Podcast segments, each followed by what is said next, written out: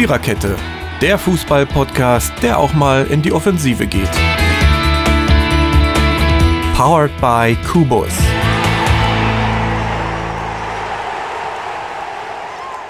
Herzlich willkommen zu die EM im Fokus Nummer 14.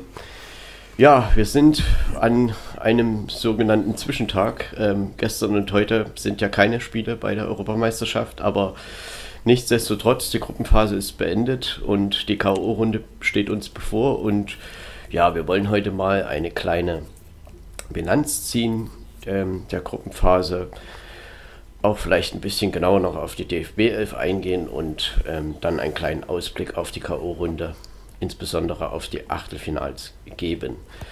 Ich, der Marco, ich werde das nicht allein bestreiten, sondern heute ist wieder der Jürgen da. Hallo Jürgen.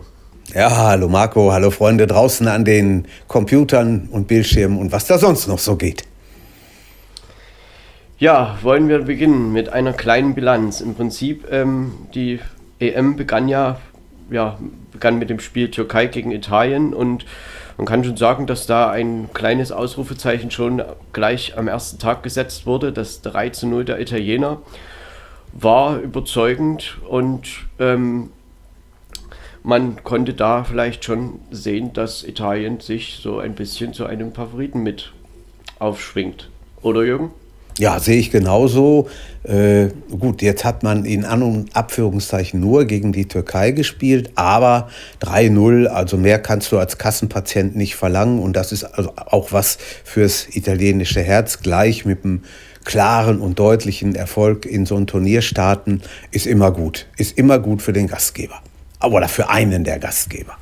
Ja, das Spiel fand in Rom statt und letztendlich hat Italien da angedeutet, dass sie da jetzt, sie sind ja seit 30 Spielen ungeschlagen, äh, die letzten elf Siege, das war dann alles zu null. Also auch die defensive Stabilität hat sich da schon gezeigt. Und ja, die Gruppe A ähm, am nächsten Tag, man konnte ja vor dem Turnier vielleicht denken, dass die Schweiz der zweite Favorit ist nach Italien.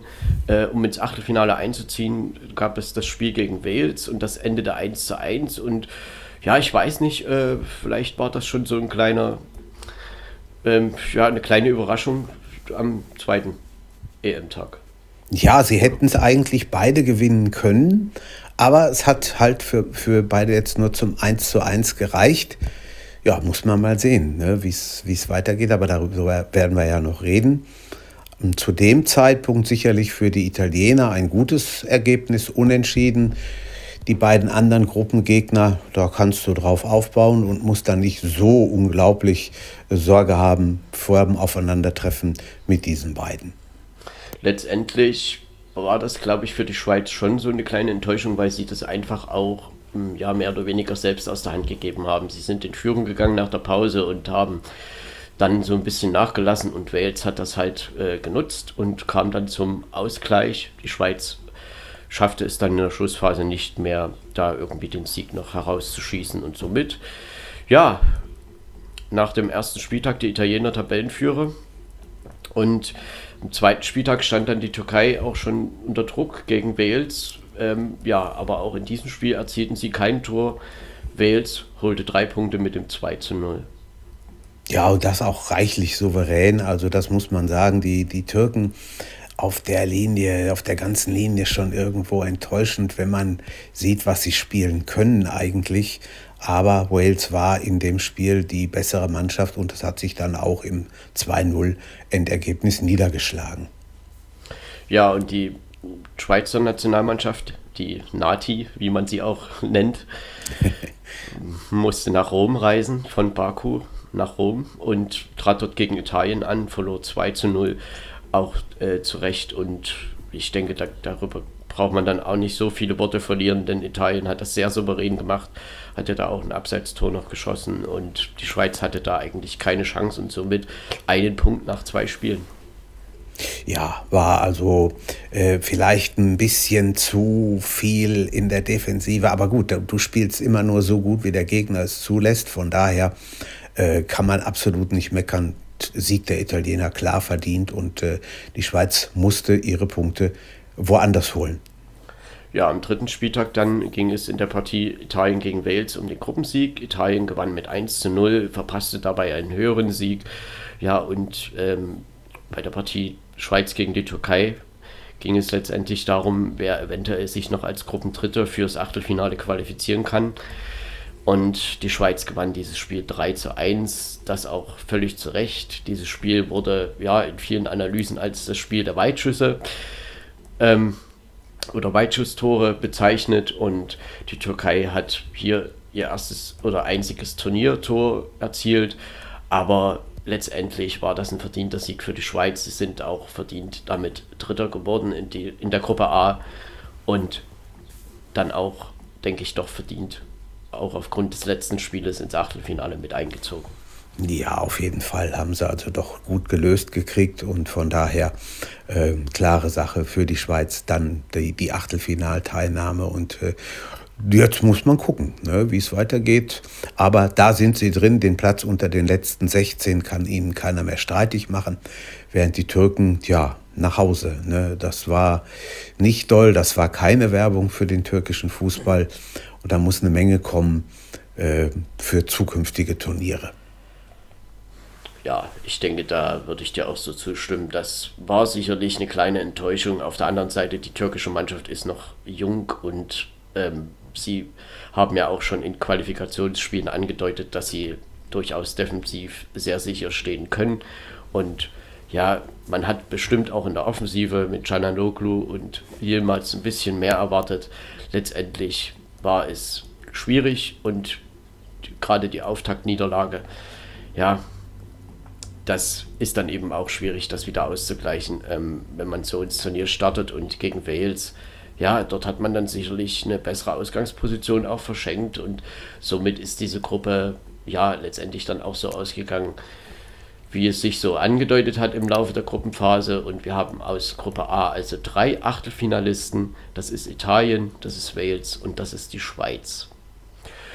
Ja, Jürgen, wolltest du, möchtest du noch was zur Gruppe A sagen? Nö, Oder soweit alles, alles, alles so weiter durch. Ja, würde ich sagen.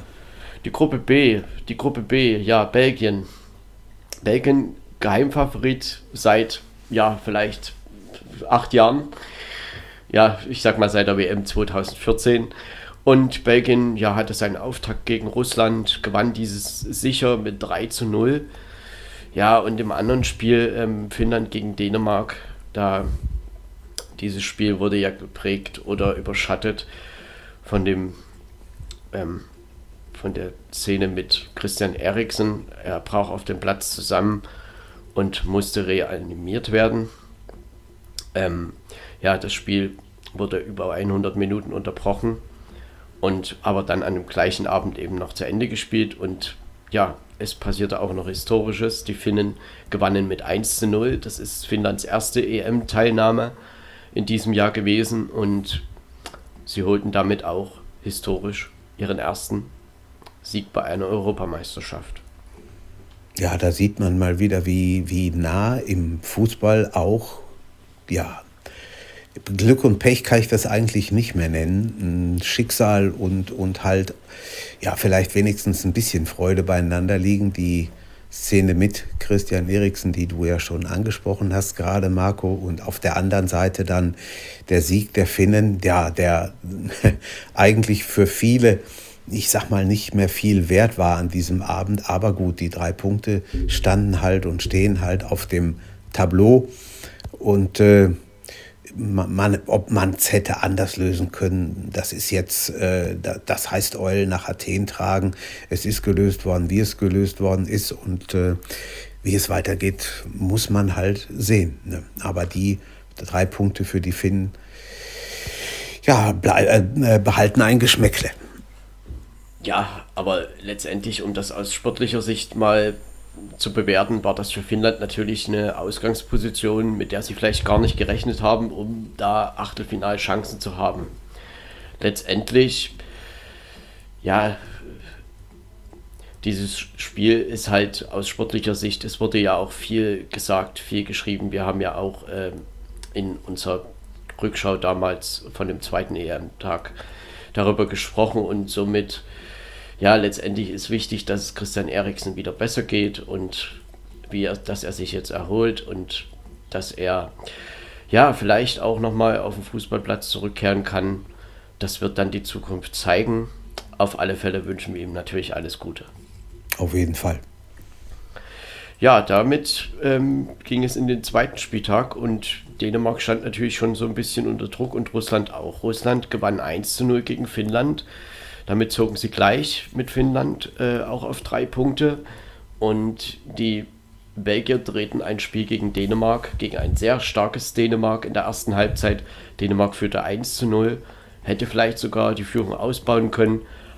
Aber zur Halbzeit kam Kevin de Bruyne, bereitete ein Tor vor, erzielte ein Tor selbst und somit gewann Dänemark, äh, gewann Belgien mit 2 zu 1 gegen Dänemark.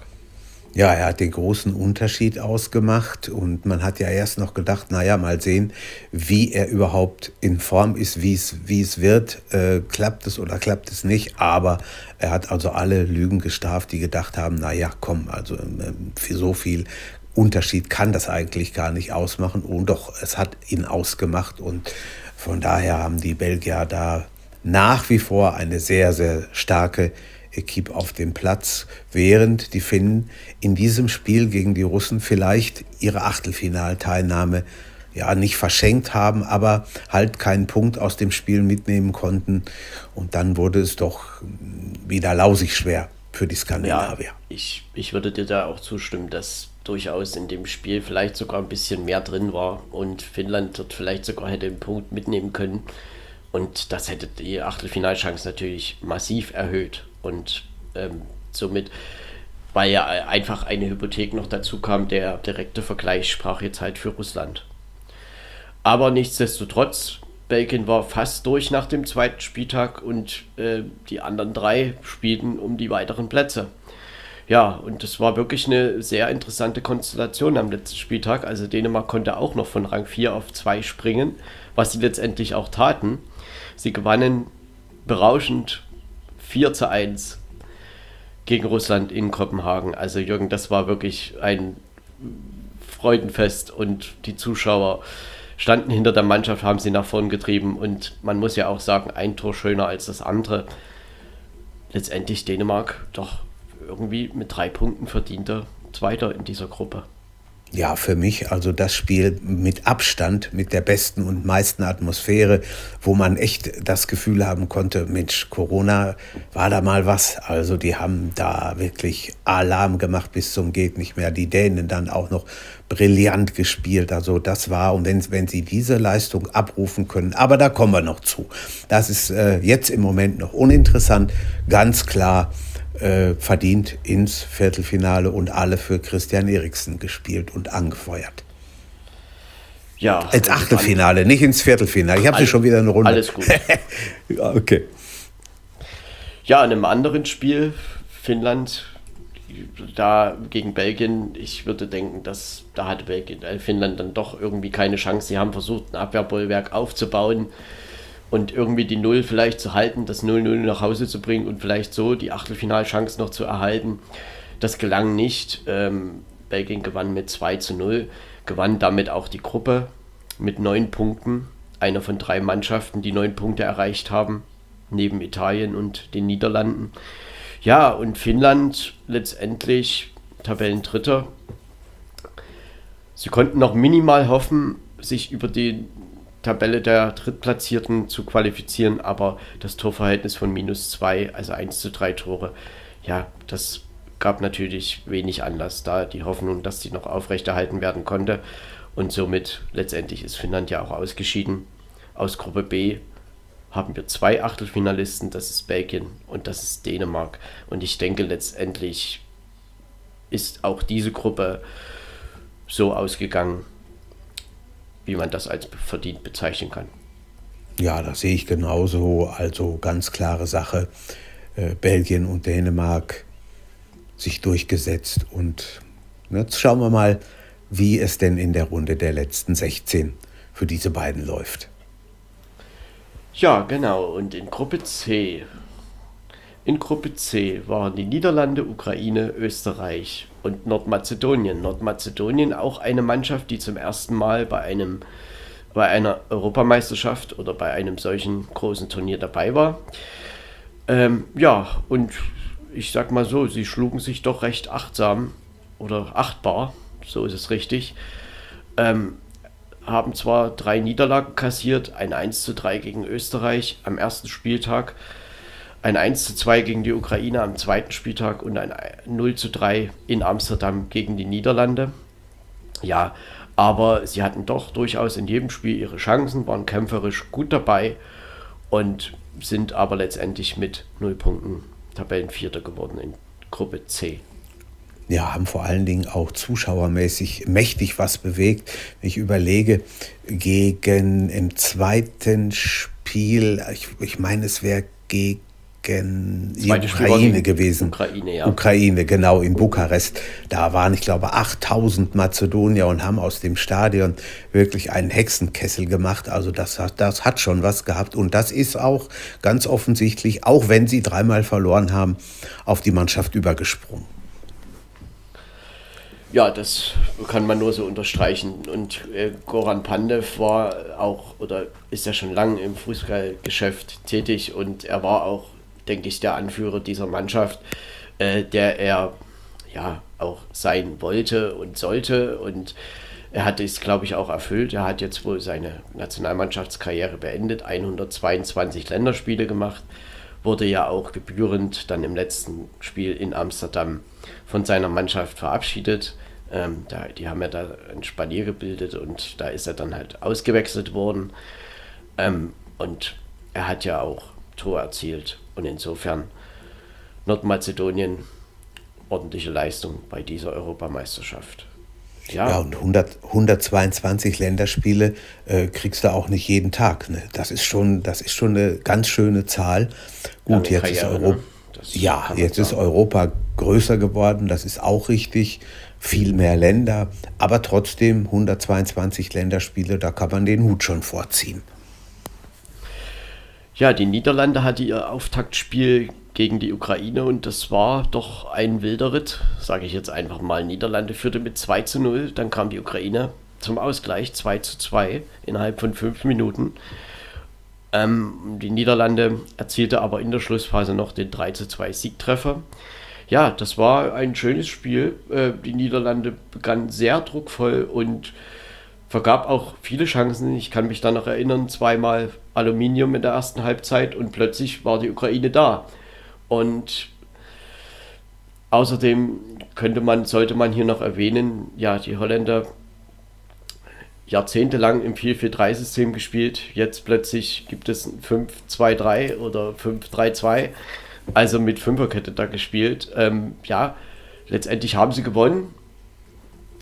Und ob sich das dann äh, auch für die Zukunft als gut erweisen wird, ja, das müssen wir, glaube ich, abwarten. Aber Jürgen, das war ein guter Auftakt oder ein schönes Spiel von beiden und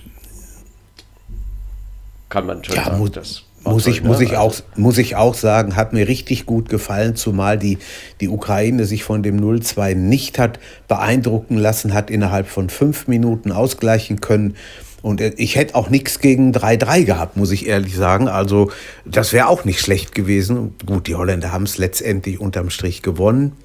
Aber das war ein richtig dolles Spiel fürs Fußballherz. Meine ich auch. Letztendlich, wenn man so viele Chancen vergibt, wie die Niederländer das getan haben an diesem Tag, dann muss man sich eben auch nicht wundern, wenn das dann vielleicht doch irgendwie 2-2 oder 3-3 ausgehen kann. Denn das war für die Ukraine, glaube ich, in der Schlussphase schon drin. Auch wenn sie viele heikle Situationen überstehen mussten, aber ja, der Torhüter hat gut gehalten und letztendlich war es ein verdienter Sieg für die Niederlande. Umso erstaunlicher, die Ukraine hat sich ja dann im zweiten Spiel gegen Nordmazedonien mit dem 2 1 Sieg ähm, eine gute Ausgangsposition geschaffen, um dann doch noch ins Achtelfinale vorzustoßen, was sie letztendlich auch geschafft haben, aber sie mussten halt zittern bis zum Mittwochabend, nach dem, nachdem die Gruppe F beendet war. Ja, Letztendlich am letzten Spieltag gab es dann das Entscheidungsspiel zwischen Österreich und der Ukraine und das gewann Österreich verdient mit 1 zu 0 und somit war die Ukraine dann plötzlich Dritter und musste halt warten. Ja, ganz genau. Äh, das ist ja das große Gerechne und die große Taktik, die man dann, auch wenn man es vielleicht nicht will, aber die man doch dann irgendwo schon im Hinterkopf anwendet. Wie könnte es denn ausgehen? Was könnte ich denn erreichen, wenn ich so und so und so spiele? Aber gut, ähm, es war auch in diesem äh, Turnier wieder so, wie du das schon richtig gesagt hast, Marco. Abgerechnet wird erst nach dem letzten Schlusspfiff der Vorrunde am Ende kann man das vielleicht so zusammenfassen, die Ukraine hat phasenweise offensiv doch recht passabel und ordentlich kombiniert und auch gute Chancen herausgespielt. Wo es halt ab und zu gehakt hat, ist einfach in der Defensivbewegung. Ähm, da gab es hier und da schon Defizite, aber gerade auch der Torhüter hat gut gehalten und letztendlich sind sie dann auch nicht unverdient mit ins Achtelfinale vorgestoßen. Ja, die letzte Mannschaft in dieser Gruppe Österreich gewann 3 zu 1 gegen Nordmazedonien, das war jetzt nicht eine allzu berühmte Leistung. Sie machten diesen Sieg mit der Einwechslung dann auch von Gregoritsch in der Schlussphase klar, holten diese Punkte und mussten dann im zweiten Spiel nach Amsterdam. Und ja, ich sag mal, sie schlugen sich jetzt nicht schlecht, aber sie verloren dort auch verdient mit 0 zu 2. Ja, und daraus ergab sich dann eben dieses Entscheidungsspiel am dritten Spieltag mit der Ukraine. Und das war denke ich, die beste Turnierleistung bisher von Österreich. Sie gewannen das Spiel verdient mit 1 zu 0 und sind, haben sich somit als Tabellenzweiter der Gruppe C fürs Achtelfinale erstmals für eine K.O.-Runde in einem, in, bei einer Europameisterschaft qualifiziert. So ein bisschen vielleicht dieses graue Maus-Image, was man denen nicht so gerne gibt, aber was durchaus sein kann. Aber das ist auch gefährlich, denn auch graue Mäuse können angreifen und von daher bin ich mal gespannt, was da morgen im Achtelfinale passiert gegen die Italiener. Aus Gruppe C haben wir also drei Achtelfinalisten. Das sind die Niederlande, Österreich und die Ukraine. Ja, gehen wir zur Gruppe D. In Gruppe D England gegen Schottland war das eine Spiel, was natürlich lange Zeit erwartet wurde am Ende, ja, Jürgen, ein 0 zu 0. Die Engländer sind Gruppensieger geworden mit sieben Punkten, 2 zu 0 Toren und jetzt auch der Gegner der DFB 11 im Achtelfinale. Jürgen, was sagst du zu der Leistung der Engländer? Ja, mm, das war mm, schon, schon okay. Also 0 zu 0 gegen Schottland war nichts, muss ich ehrlich sagen. Nach Punkten klarer Vorteil, klare Vorteile für die Schotten, gibt es überhaupt kein Vertun. Ähm, und auch sonst die Engländer mit zwei Toren, das ist natürlich minimal, das ist Minimalfußball, Minimalistenfußball, aber sie sind nicht die Ersten und ich fürchte, sie sind auch ganz sicher nicht die Letzten, die so in ein Achtelfinale kommen. Ähm, grenzenloser Jubel oder grenzenloses Folgen oder so im, im, äh, in England sieht mit Sicherheit anders aus. Und wenn man jetzt überlegt, wer da am Dienstag nach Wembley kommt, äh, das gibt dann noch zusätzliche Brisanz. Ja, letztendlich kann man hier vielleicht sagen, die Engländer haben das irgendwie typisch italienisch gemacht, so wie das ja. Italien gern mal getan hat. Letztendlich, ja, es zählt, dass sie sind im Achtelfinale. Ähm, spielerisch, glaube ich, gibt es hier und da schon noch Defizite, besonders im Mittelfeldspiel. Es wurde, also mir kam das schon so ein bisschen vor, als wird da viel auch mit Einzelleistungen, mit individueller Qualität entschieden. Und gerade Ryan Sterling gegen Tschechien hat er da ähm, den Pfostenschuss gehabt und auch das entscheidende Tor erzielt. Ja, und ich denke, der erste richtige Test für England, den gibt es dann wohl am Dienstag. Nichtsdestotrotz, sie haben die Gruppe gewonnen und sind im Achtelfinale. Tschechien, ja, Tschechien hat einen guten Auftakt gehabt gegen Schottland, 2 zu 0 gewonnen, zwei Tore Patrick Schick. Er war auch wirklich im Angriff der Tschechen ein Faktor. Er hat drei Tore erzielt und äh, bei dem 2 zu 0 gegen Schottland war ja auch dieser 45 Meter Schuss dabei. Und das war eine gute Grundlage für den Achtelfinaleinzug. Ja, eins der Tore der bisherigen EM gibt es überhaupt kein Vertun. Und äh, wenn du so einen reinmachst, das, das gelingt dir auch nicht äh, jede Woche oder jeden Monat. Das, das ist, da gehört auch ein bisschen Glück mit dazu, ein bisschen vernünftige Kurve, wie der Ball dann aufs gegnerische Tor kommt. Spielt alles mit eine Rolle, wie du ihn anschnibbelst. Ne? Das ist alles, äh, spielt alles eine Rolle. Und das hat er wirklich prima gemacht. Oder die Tschechen auch prima gemacht. Und die Schotten musst du, das muss man auch ganz deutlich sagen, in Glasgow erstmal mit 2 zu 0 schlagen. Das war schon respektabel, wie die äh, Jungs aus Prag und äh, ja, wo sie sonst noch herkommen, das gemacht haben.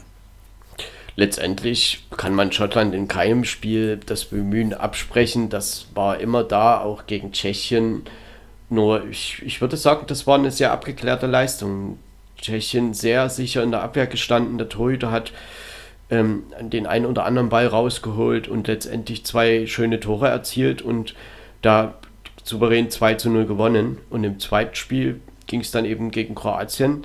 Und auch da verlor Tschechien nicht, holte einen Punkt mit dem 1 zu 1. Somit hatten sie vier Punkte und eine gute Ausgangsposition. Ähm, waren ja auch vor dem dritten Spieltag Tabellenführer der Gruppe D und letztendlich ja, ziehen sie als Tabellendritter in das Achtelfinale ein, aber das haben sie sich auch verdient, denn ich sag mal, um allzu viel ging es ja dann am dritten Spieltag doch nicht mehr und letztendlich haben sie sich ja auch von England nicht abschießen oder vorführen lassen. Somit Tschechien auch verdient im Achtelfinale. Ja, dann gibt es noch Kroatien in dieser Gruppe. Und Kroatien, ja, ich weiß nicht, sie kam ein bisschen schwerfällig in das Turnier. 0 zu 1 Niederlage gegen England, die war auch verdient. Und man stand dann schon ein bisschen unter Druck gegen Tschechien und erreichte dort ein 1 zu 1. Und man muss schon sagen, dass da auch nicht mehr drin war, denn war schon in der zweiten Halbzeit viel Mittelfeldgeplänkel, viel Leerlauf und am Ende ein Punkt für die Kroaten. Ja, somit musste man am letzten Spieltag gewinnen in Glasgow gegen Schottland.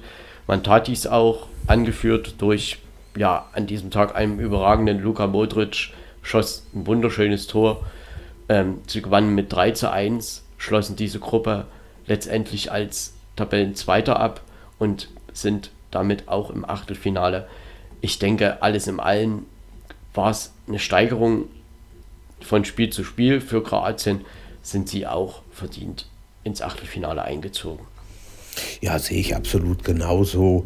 Kroaten haben das dann im letzten Spiel gut umgebogen. Herrliches Tor von Modric. Und da hat man wirklich mal gesehen, der Bursche, der kann immer noch was. Der kann immer noch gut Fußball spielen. Und äh, er ist ja nun auch in Spanien kein Unbekannter und ist da auch gut für das eine oder andere Törchen oder die eine oder andere Bude. Also da ist äh, der, der ist schon gut drauf und wir gucken mal, wie das denn im Turnier für ihn so weitergeht. Ja, letztendlich Schottlands Problem war die Offensive. Sie haben sich immer versucht, so Chancen herauszuspielen, aber das waren dann mehr oder weniger Einzelleistungen. Ähm, kämpferisch kann man den Schotten auch nicht viel vorwerfen. Letztendlich haben sie ein Turniertor erzielt, das war im letzten Spiel gegen die Kroaten und das ist dann in Summe zu wenig. Schottland holte einen Punkt gegen England, aber das war dann schon ein Prestigeerfolg, dieses 0 zu 0. Und gerade in diesem Spiel kann man vielleicht sogar sagen, haben sie vielleicht sogar hinten raus einen Sieg verschenkt. Denn ähm, hätte man diese drei Punkte geholt, wäre man, glaube ich, ganz anders noch in den letzten Spieltag reingegangen. Ähm, mit viel mehr Selbstvertrauen, Selbstbewusstsein. Aber letztendlich haben die Schotten sich, ja, die Tabelle lügt halt dann doch nicht und ähm, Schottland als Tabellenvierter ausgeschieden. Man hatte ja, natürlich auch die Probleme vor dem letzten Spieltag. Jürgen, lass mich diesen Satz noch kurz. Ja, ja, klar. Ähm, mit den Corona-Fällen oder Corona-Fall Billy Gilmore, der dann halt vor dem letzten Spieltag aufgetreten ist und das kann natürlich auch einen Einfluss gehabt haben. Somit musste man ja die Mannschaft umstellen, aber auch gegen Kroatien gab es ja Phasen, wo sie ja durchaus die Chance hatten, das Spiel vielleicht sogar zu drehen. Letztendlich, ja, Schottland Tabellenletzter, aber der, das 0 zu 0 in Wembley Stadion, das bleibt das bleibt auf jeden Fall, auf, auf alle Fälle ein, wie ich schon eben gesagt habe, ein Punktsieg, wo man ja auch aufbauen kann drauf. Und wir gucken mal, was die Schotten in den nächsten ja, Qualifikationen, das ist ja jetzt die WM-Qualifikation, die bald ansteht, und mal sehen, was, was da passiert, wie sie es da hinkriegen. Vielleicht gibt es ja auch wieder den einen oder anderen Spieler, der gefährlich für sie agieren kann. Und dann gucken wir mal, wie das aussieht. Nächstes Jahr um die Zeit ist man ganz bestimmt schon wieder ein Stückchen schlauer. Ja, somit haben wir aus der Gruppe D auch wieder drei Achtelfinalisten. Das ist England, das ist Kroatien und das ist Tschechien. Gruppe E in Gruppe E. Ja, ein Favorit, ein Mitfavorit, Spanien war dabei. Und sie trafen am ersten Spieltag auf Schweden. Ja, Spanien hatte 85% Ballbesitz. Also ich weiß gar nicht, ob ich so einen Wert überhaupt schon mal gesehen habe. Ähm, und es kam am Ende aber ein 0 zu 0 heraus.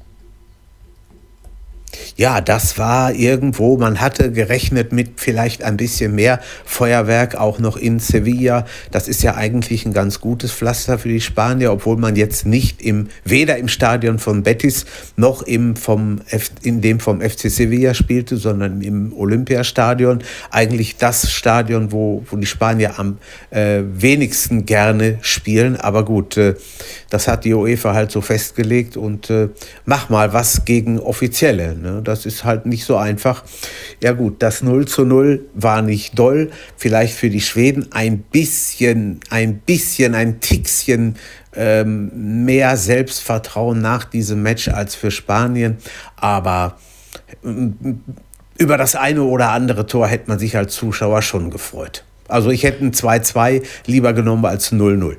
Ja, ich glaube, das geht jedem so. Letztendlich kann man sagen, man hat halt hier gesehen, die Spanier sind halt sehr passsicher ähm, und haben halt doch immer mal wieder Probleme, einfach ja im Abschluss große Torchancen herauszuspielen.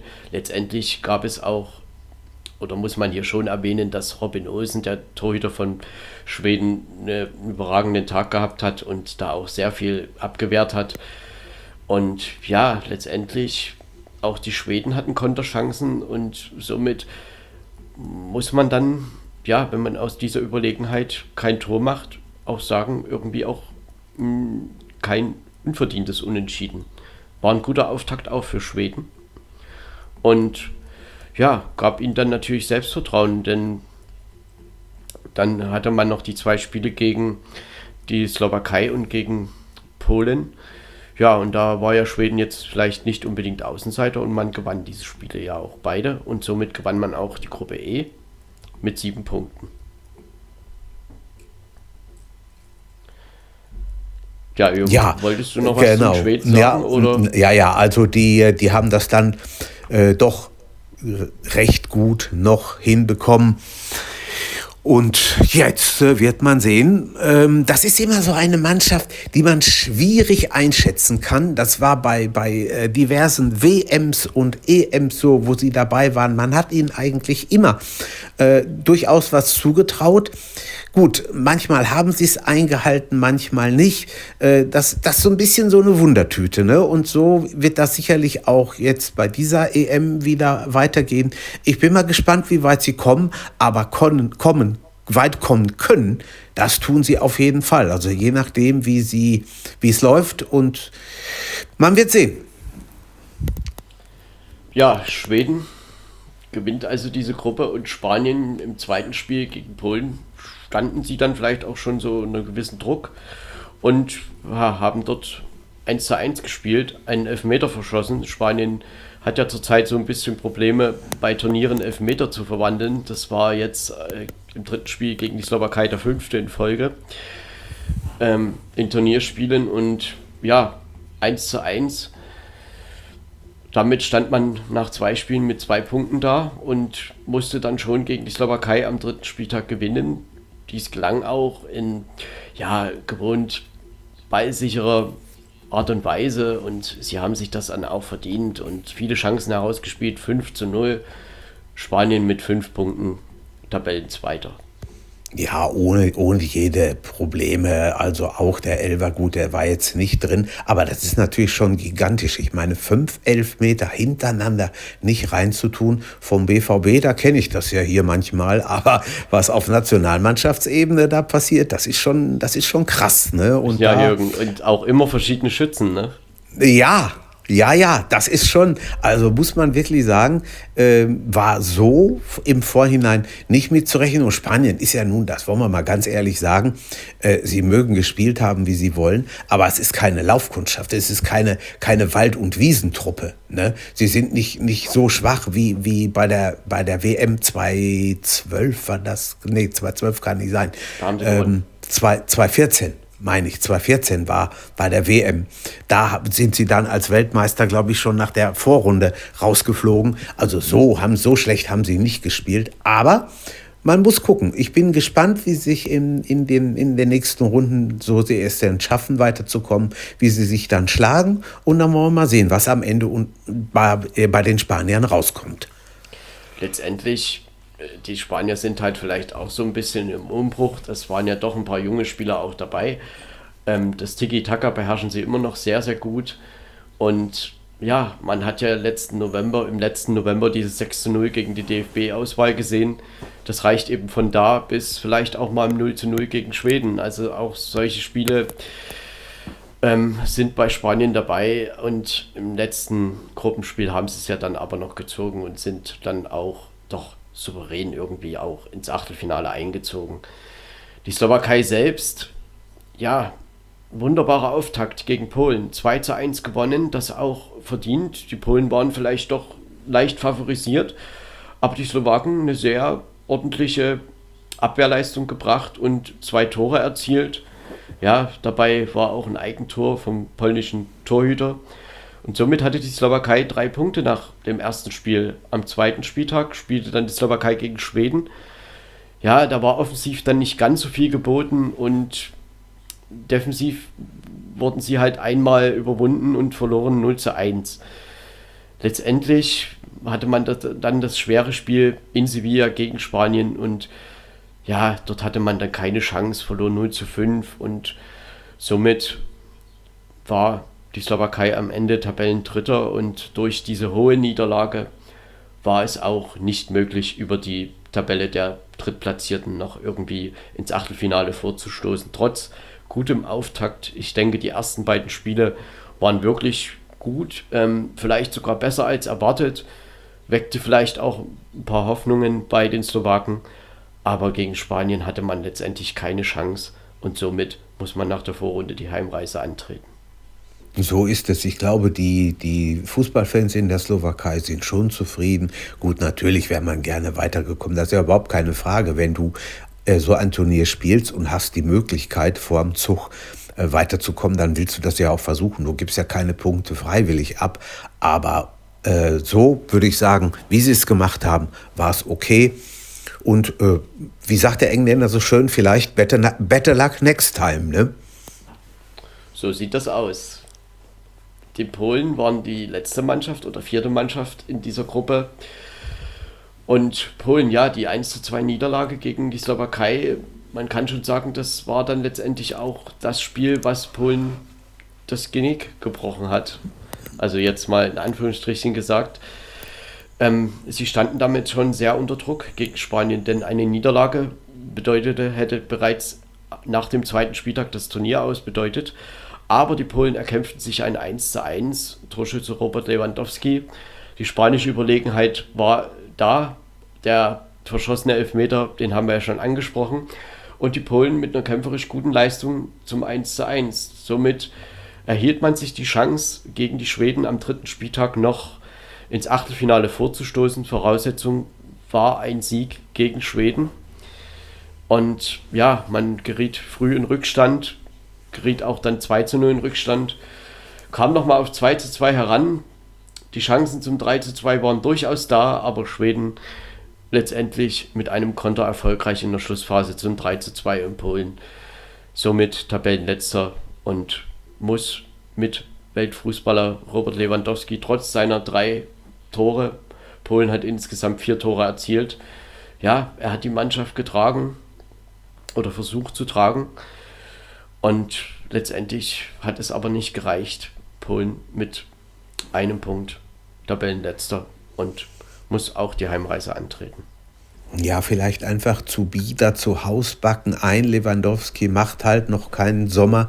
Ich habe heute Morgen mit einem ähm, Fahrer gesprochen, der aus Polen kommt. Der sagt, er hat auch viele Leute zu Hause gelassen, wo die äh, Zuschauer vielleicht gedacht haben, naja, Milik hat er nicht mitgenommen, Groschitzki hat er nicht mitgenommen.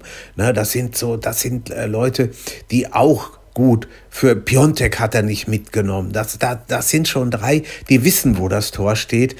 Und äh, da kann, natürlich kannst du hinterher immer leicht sagen, ja, hätte und wenn und aber und hast du nicht und so. Aber unterm, und nicht unterm Strich, es ist am Ende das, was zählt, was auf dem Papier steht. Und da steht ein Punkt für die Polen und das ist definitiv zu wenig. Ja, also Milik, das ist mir auch aufgefallen, dass ich den im Kader doch durchaus vermisst habe. Ja, letztendlich die Offensivkraft, es waren vier Tore, die Polen geschossen hat es war dann am Ende einfach eben auch defensiv teilweise wild und ja, damit die Auftaktniederlage gegen die Slowakei trug natürlich nicht dazu bei, dass man da sicher durch die Gruppenphase kommen kann. Ja, somit aus Gruppe E zwei Achtelfinalisten, das sind die Schweden und das ist Spanien. Ja, Jürgen, da gehen wir zur Gruppe F. In Gruppe F waren, ja, man kann das schon als die Todesgruppe oder Hammergruppe oder wie auch immer bezeichnen, der Weltmeister, der amtierende Frankreich, der amtierende Europameister und Titelverteidiger Portugal, die DFB 11, also Deutschland und dazu wurden noch gelost die Ungarn. Ja, die Ungarn. Ich würde sagen, sie haben sich achtbar geschlagen. Gegen Portugal haben sie 84 Minuten ein 0 zu 0 gehalten, sich erkämpft am Ende verloren sie das Spiel mit 0 zu 3 gegen Frankreich. Auch in Budapest erkämpften sie sich ein 1 zu 1 und somit erhielten sie sich auch die Chance, am letzten Spieltag noch das Achtelfinale zu erreichen. In München spielten sie gegen die DFB 11 und wir wissen alle, kurz vor Schluss, in der 84. Minute, fiel erst das 2 zu 2.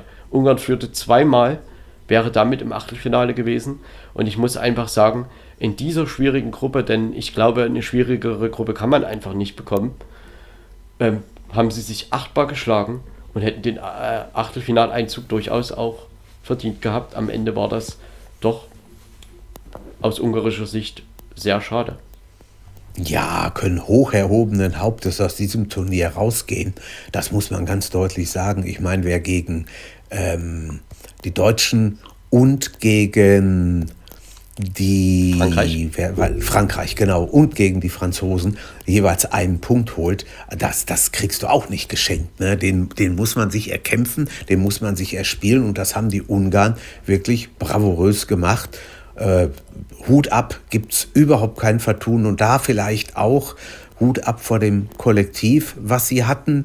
Äh, da ist einer für den anderen gelaufen, hat gekämpft, hat gemacht, getan und äh, das ist schon doll gewesen, muss ich ganz ehrlich sagen. Vielleicht eine Leistung, mit der selbst die Zuschauer in Ungarn nicht unbedingt gerechnet haben. Natürlich kam denen zugute, dass sie zweimal vor vollem Haus zu Hause spielen konnten und durften. Aber auch solche Spiele gegen Frankreich, gegen Portugal gewinnst du nicht mal eben. Gibt es nicht bei äh, am Wühltisch, ne? Irgendwie. Da musst du schon was für tun. Und das haben die Ungarn gemacht.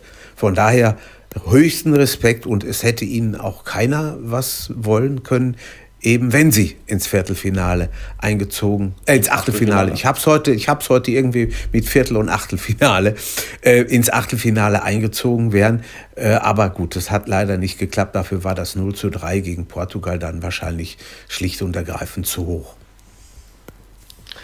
Ja, letztendlich haben sie sich wirklich auf ihre Stärken besinnt und haben da es doch in der Defensivspiel Bewegung oder in der Abwehr äh, den drei Favoriten doch recht schwer gemacht und haben da genau ihre Stärken versucht zum Tragen zu bringen. Und das haben sie auch wirklich gut geschafft, ähm, auf Konterfußball gesetzt und letztendlich zwei Punkte geholt und wie gesagt, achtbare Leistung von Ungarn. Die Gruppe war eben einfach sehr, sehr schwer. Ich glaube, dass in manch anderer Gruppe so, solche Leistungen durchaus zum Weiterkommen gereicht hätte. Ja, das ja. sehe ich genauso. letztendlich Frankreich, der amtierende Weltmeister, Frankreich.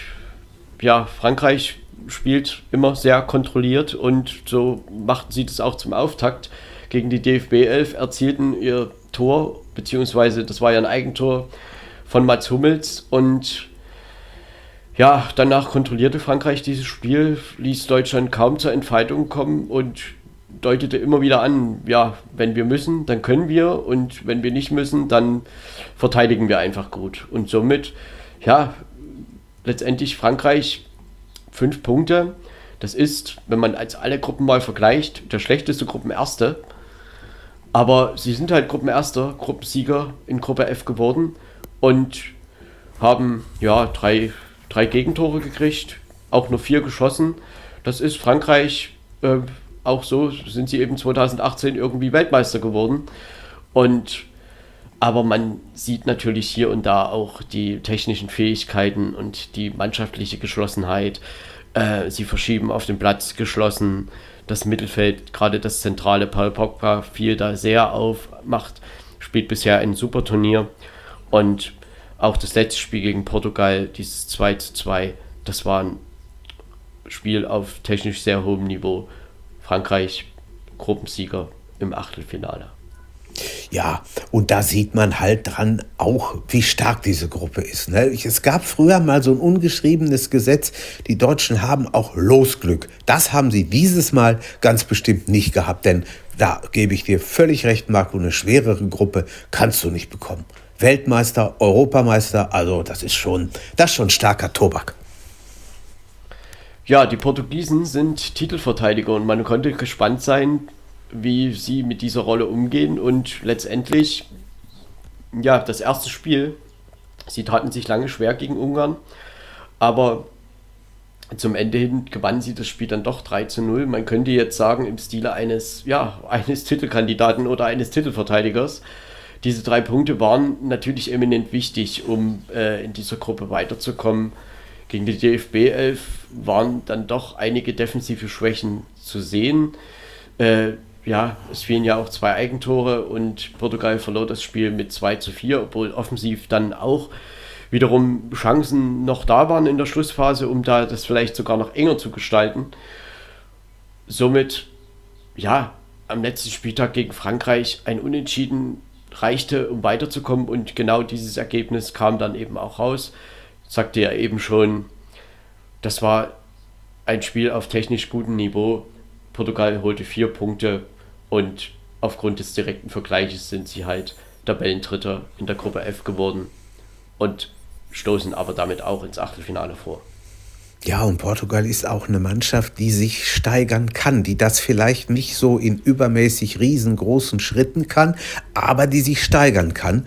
Und äh, ich bin mal gespannt. Also das ist, äh, die sind für mich auch einer der Favoriten, ob sie jetzt den Titel verteidigen, das steht auf einem völlig anderen Blatt Papier. Gewinnen kannst du so ein Championat immer, aber verteidigen so ein Titel ist verdammt schwer und von daher werden wir da erstmal gucken, wie das in den äh, Runden jetzt weitergeht. Aber ähm, die Portugiesen sind eine Truppe, die man nicht äh, nicht missachten, jetzt suche ich ein Wort und finde es nicht. Ja, unterschätzen, ähm, glaube ich. Unterschätzen, genau, danke.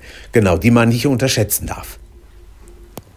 Ja, dass ähm, Cristiano Ronaldo auch äh, bei diesem Turnier wieder ein Faktor. Er führt derzeit die Torschützenliste an ähm, oder Torjägerliste mit fünf Toren und ja, er hat einige Rekorde in der Vorrunde gebrochen. Wir sprachen ja darüber ja, er trägt auch diesmal diese Mannschaft. Wenn man dieser Mannschaft vielleicht ein paar Schwächen andichten möchte, dann ist es vielleicht in der Defensivbewegung oder insgesamt in der Abwehr. Aber Rui Patricio, wiederum der Torwart, ja, er hat gerade gegen Frankreich auch wirklich gut gehalten und ist da äh, wieder als Positivfaktor zu erwähnen.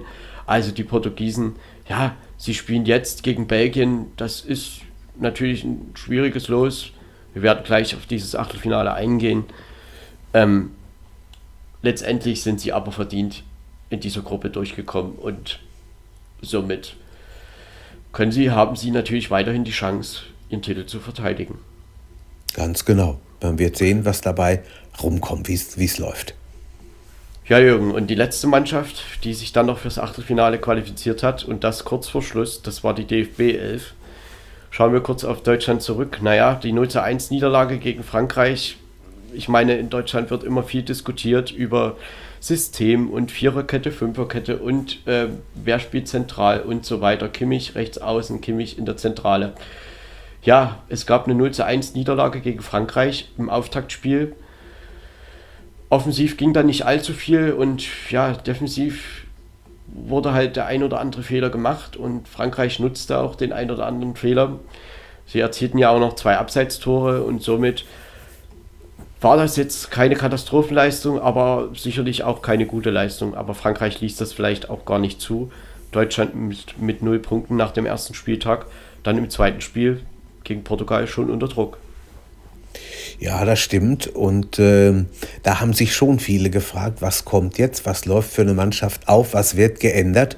Und wir haben ja nun auch hier drüber gesprochen, äh, sollte er in der gleichen Aufstellung spielen, was soll er wie verändern? Und er hat in der gleichen Aufstellung gespielt, wobei ich gedacht habe, naja, ob das so denn das Wahre ist. Aber das Ergebnis hat ihm natürlich recht gegeben mit 4 zu 2. Und äh, unterm Strich, sage ich jetzt wieder mal, am Ende hast du dann doch, vor, äh, zumindest was dieses Spiel angeht, alles richtig gemacht. Ne? Ja, letztendlich ist das auch das Spiel gewesen, wo was Deutschland Platz 2 gebracht hat. Diese drei Punkte brauchte man und man hatte damit auch den direkten Vergleich gegen Portugal gewonnen und hatte es in eigener Hand am letzten Spieltag gegen Ungarn das Achtelfinale zu erreichen und man tat sich halt sehr, sehr schwer gegen diese ungarische Mannschaft, gegen diese defensiv eingestellte Mannschaft und ja, kreierte da wenig in der Offensive und fand einfach keine Mittel. Auch das System wurde nicht gewechselt ähm, und erzielte dann am Ende gerade so das 2 zu 2. Dieser eine Punkt brachte Deutschland auf Rang 2 und somit dann auch noch ins Achtelfinale. Letztendlich, ja, die Gruppe war sehr eng. Frankreich 5 Punkte, Deutschland und Portugal 4, Ungarn 2 Punkte. Und ja, letztendlich aus Gruppe F, also drei Achtelfinalisten, Frankreich, Deutschland, Portugal.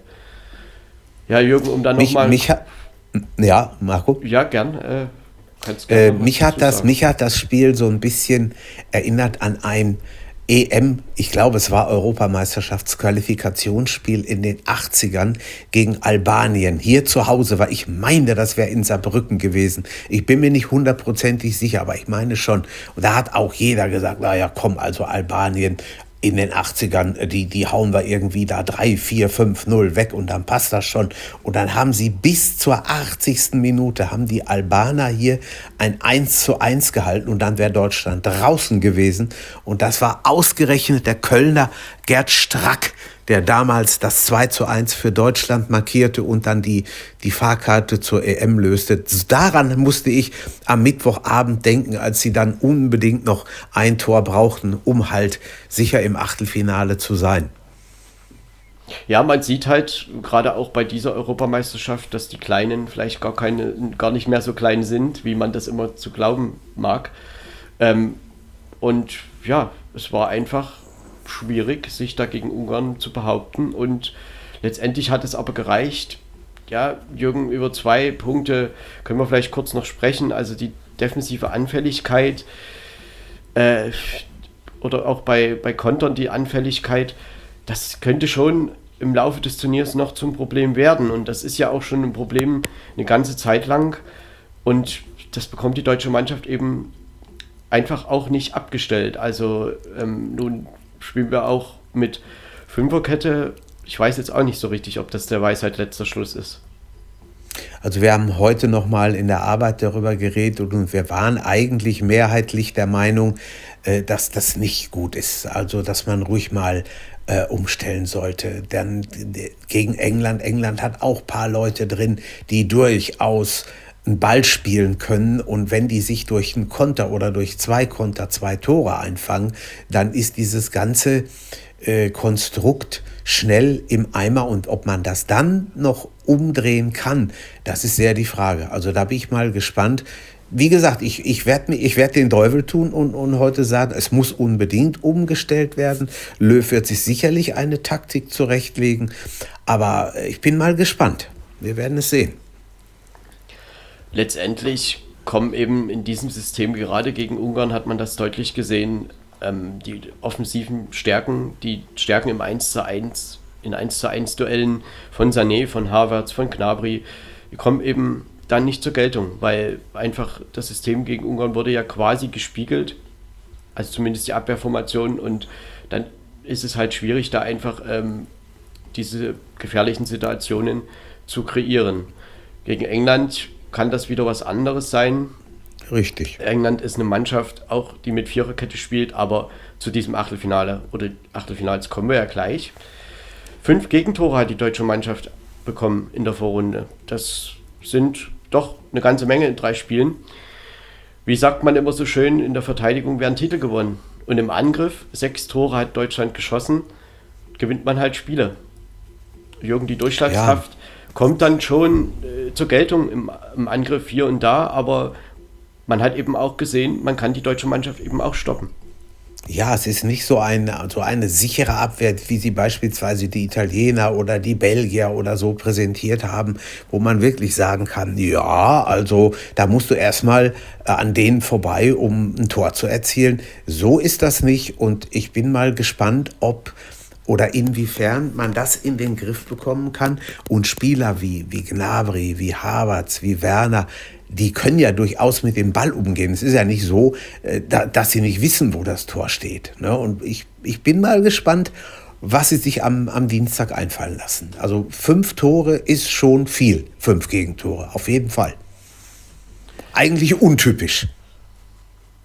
Ja, also ich denke, so eine gewisse Stabilität defensiv äh, braucht es schon, um da sehr weit im Turnier zu kommen. Aber wir wissen ja auch, dass sich in der K.O.-Runde ja vieles auch nochmal verändern kann. Vielleicht ist der Fokus dann manchmal auch ein anderer und ähm, letztendlich hat die DFB elf gute Phasen gehabt, aber eben auch schwierige Phasen und das EM aus, ja, es stand kurz bevor. Es fehlten wenige Minuten und man war eben am Mittwochabend fast den ganzen Abend ausgeschieden. Ne? Also Ungarn führte ja lange und führte dann nochmal und gerade auch das 2 zu 1 nach dem Ausgleich, man dachte, das ist der erlösende Ausgleich, aber auch da war die Anfälligkeit im Konter wieder zu sehen und somit Deutschland kurz vor Schluss 2 zu 2, eine Punkt, Tabellenzweiter und das Achtelfinale. Ich glaube, dass da auch erst äh, durch den, durch den letzten gegangen ist, Mensch, wir können hier heute Abend wirklich ausscheiden. Und dann haben wir nichts. Dann haben wir hier nichts zu bestellen. Dann sind wir raus. Dann sind wir, dann können wir gleich zu Hause bleiben. Sie mussten, müssten dann nicht mehr nach Hause fahren. Äh, dann, da hat man sich dann aufgebäumt und überlegt, Mensch, äh, vielleicht kriegen wir es ja doch noch hin. Naja. Ja, Jürgen, jetzt zum Abschluss der Bilanz der Vorrunde habe ich noch mal kurz ein paar Zahlen. Und zwar, es gab 94 Tore. Und diese 94 Tore wurden mit 833 Torschüssen erzielt. Im Gegensatz dazu, also nochmal im Vergleich, 2016 gab es 69 Tore in der Vorrunde und diese dafür wurden von den Teams 933, also genau 100 Torschüsse mehr gebraucht. Ja, ja, schon, schon also interessant. geworden, ne? Auf jeden Fall ist eine interessante Statistik, ähm, wo man auch mal überlegt, Mensch, ja, das ist schon was. Äh, 100 Unterschied ist viel. Gibt es überhaupt nichts effektiveres Spiel, auf jeden Fall. Ich hoffe, dass sich das im, im Achtelfinale fortsetzt. Sind wir mal gespannt. Also, was mich auch doch gewundert hat, ist die 94 Tore zu 69 Tore. Dass das so ein großer Unterschied ist. Also ich hatte jetzt im Laufe der Vorrunde nicht mitgerechnet. Ähm, das war gefühlt eigentlich nicht so. Aber gut, es sind viele Tore gefallen, klar. Das ähm, zeigt dann doch, ja, die Effektivität ist da und eine gewisse Offensivstärke ist natürlich auch da. Ja, eigentlich untypisch, dass von Turnier zu Turnier es wirklich mal so viel Tore mehr gibt. Denn wir haben ja nicht mehr Spiele gehabt und 25, 25 Tore, ich meine, ne, 69, 94, ja. 25 Tore mehr. Freunde, das ist schon eine Hausnummer. Also das ja. ist wirklich extrem, extrem viel. Wer, wer sagt, äh, äh, Fußballspiele werden vorne, werden mit der Offensive gewonnen, also der muss in diesem Fall wirklich mit der Zunge geschnalzt haben und gedacht, mein lieber Freund, also das ist mal schon eine Leistung, das ist toll. Letztendlich trug dazu auch Italien bei. Italien, ja, wir hatten ja vorhin drüber gesprochen, Italien gab die meisten Torschüsse aller Teams ab, nämlich 60. Deutschland war in dieser Statistik im Mittelfeld, Deutschland ja, gab in der Vorrunde 40 Torschüsse ab. ab. Ja. Genau, so sieht's aus. Mhm. Naja, letztendlich, ähm, um noch kurz was zur Laufleistung zu sagen, da fällt eine Statistik auf, das hätte ich gar nicht so gedacht, denn die Mannschaft, die am wenigsten gelaufen ist in den gesamten drei Spielen, das war Wales mit 98,6 Kilometer im Durchschnitt. Das hätte, das hätte ich auch nicht gedacht, dass eine Mannschaft von der Insel da am wenigsten läuft. Guck mal da. Ja, die meisten Laufkilometer im Durchschnitt hatte Tschechien mit 115,3. Und mhm. Deutschland, ja, liegt hier auf Rang 7 in dieser Wertung. Und zwar mit einem Durchschnittswert von 108,7 Kilometer. Ja, ist mit Sicherheit steig, steigerbar, wenn man das so oder kann man mit Sicherheit steigern, so ist das das bessere Deutsch. Ähm, aber auch da Riesenunterschiede ne? zwischen 98 und 115 oder das ist schon, schon ordentlich. Ja. Ja, Jürgen, und somit sind wir dann mit einer kleinen ähm, Vorrundenbilanz durch. Letztendlich noch ganz kurz, gibt es für dich irgendwie eine Überraschungsmannschaft oder überhaupt eine Überraschung, was man so erwähnen kann oder vielleicht auch eine negative Überraschung. Ähm, Gibt es da vielleicht noch, möchtest du da vielleicht noch irgendwas sagen? Ja, wir sind ja eigentlich äh, auf, auf alles nochmal kurz eingegangen, haben über alles nochmal geredet. Also, dass ich jetzt aus dem, aus dem Handgelenk irgendwo was ziehen könnte und, und sagen, ja gut, dies oder das oder jenes, äh, da jetzt nun niemals mitgerechnet, dass das vielleicht, vielleicht äh, dieser Siegeszug der Italiener das Deutliche, äh, wie, wie sie es hinbekommen haben. Äh, das, das überrascht mich so ein bisschen schon, muss ich sagen. Obwohl sie natürlich zu Hause gespielt haben, gar keine Frage. Aber das ist schon was, was ich so vielleicht nicht ganz auf der Rechnung hatte. Die Gruppe war jetzt nicht so schwer, das muss man auch sagen, aber sie haben es wirklich brillant gelöst. Ne? Da gibt es nichts. Letztendlich, die Italiener sind schon eine der Mannschaften, die am überzeugendsten aufgetreten ist. Auch vielleicht Belgien kann man noch dazu zählen. Sicherlich äh, auch Spanien irgendwo, denn Ballsicherheit ist ja da. Am Ende haben in zwei Spielen die Tore gefehlt. Ähm, aber wir wissen ja, die K.O.-Runde ist dann manchmal ein neues Turnier und deshalb sprechen wir jetzt ja. auch über die K.O.-Runde. Ja, acht Achtelfinals. Es beginnt am Samstag mit Wales gegen Dänemark. Ja, Jürgen, dieses Spiel, erstmal kurz ein paar Fakten dazu. Daniel Siebert, der deutsche Schiedsrichter, wird dieses Spiel pfeifen. Und ähm, der direkte Vergleich, der spricht für Dänemark. Wales hat noch nie gewonnen Vier Unentschieden gab es, fünf dänische Siege. Neun Spieler also insgesamt. Und ja, das letzte Spiel war 2018, wenn mich nicht alles täuscht. Gut, ähm, das lassen, können wir jetzt mal offen lassen. Jürgen, was, was sagst du dazu, zu diesem Spiel? Ja, was erwartest du ich, da? Ich glaube, wenn die Dänen ihre Form kompensieren können und äh, das auf Montag aufbauen, was sie gegen, gegen äh, Russland abgerufen haben, dann kann der Sieger eigentlich nur Dänemark heißen. Klappt das aber nicht oder klappt das nur bedingt, dann hat Wales durchaus eine Chance, denn man ist halt, man spielt auf der Insel und das sind ja alles, das wollen wir mal auch ganz klar sagen, Premier League-Spieler, die schon wissen, wie es geht. Ne? Also da muss Dänemark, ist, ist gefordert, da müssen sie schon was abrufen. Aber wenn ich jetzt mein gesamtes letztjähriges Weihnachtsgeld verwetten müsste, dann würde ich sagen, äh, Dänemark zieht in die Runde der letzten acht ein. Ja, um das noch kurz zu ergänzen, also am 9.9.2018 gab es das Spiel Dänemark gegen Wales 2 zu 0 und kurz danach, 16.11.2018, Wales gegen Dänemark 1 zu 2. Also die Bilanz ist positiv und letztendlich, ja, was man hier sagen kann, äh, die Dänen hatten ja drei Heimspiele, jetzt müssen sie nach Amsterdam und haben das Heimpublikum also nicht mehr im Rücken.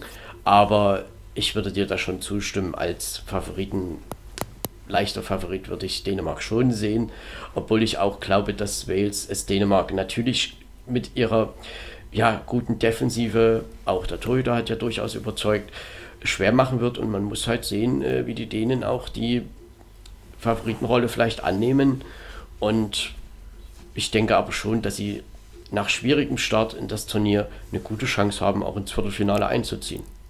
Ja, Wales ist keine Laufkundschaft. Wie gesagt, sie müssen, die Dänen müssen abrufen, was geht. Und dann sollte es klappen. Aber das ist halt Fußball. Man, man kann es nicht sagen. Wir können jetzt hier nur ein bisschen spekulieren und sagen, so könnte es kommen. Kann natürlich auch völlig anders laufen. Wales gewinnt mit dem klaren 3-0 und dann stehen wir da mit unserem kurzen Hemd. Ja, in Achtelfinale 2, morgen Abend, trifft in London Italien ja, die Italiener auf Österreich. Österreich erstmals in der K.O.-Runde. Das Spiel wird gepfiffen von Anthony Taylor aus England. Ja, der direkte Vergleich, der spricht für Italien. Fünf Siege, zwei Unentschieden, keine Niederlage, also sieben Spiele insgesamt zwischen Italien und Österreich. Das letzte Spiel, das ist schon länger her, also das war am 20.08.2008. Da gab es allerdings ein 2 zu 2. Also wenn man da irgendwas draus ziehen möchte aus österreichischer Sicht, vielleicht das vor 13 Jahren ging es auch schon mal unentschieden aus. Aber Jürgen, ich denke, wir sind uns da einig, Italien hoher Favorit gegen Österreich morgen Abend. Ja, sehe ich genauso, aber es ist ja schon erstaunlich. Überleg mal, das sind immerhin fast 13 Jahre, dass die kein Länderspiel mehr gegeneinander ausgetragen haben. Und es sind ja Nachbarn. Ne? Das wollen wir ja nun mal auch ganz klar festlegen. Österreich, Italien ist ungefähr so, würde ich vielleicht so einschätzen, wie Deutschland gegen Belgien. Ne, das, da, könnte ich, da könnte man, glaube ich, mitgehen. Also wenn, wenn morgen nicht alle Fußballgötter sich äh, gegen die Italiener verschwören, dann werden die da das mehr oder weniger locker äh, ins, ins äh, Viertelfinale schaffen. Ich habe so ein, wenn ich es tippen müsste, würde ich sagen 3-0, 3-1, irgendwie so um den Dreh äh, wird Italien das schaffen. Die Österreicher werden verdammt viel abrufen müssen, wenn sie die Mannschaft schlagen wollen letztendlich muss Österreich einfach ein Mittel finden, um diese sehr sichere Defensive der Italiener zu knacken. Und das wird, glaube ich, dann aus österreichischer Sicht der Schlüssel. Schaffen sie das oder schaffen sie das nicht? Nach vorn geht ja bei Italien auch sehr viel in dieser, bei dieser EM und auch da wird Österreich gerade in der Defensive auch viel zu tun bekommen.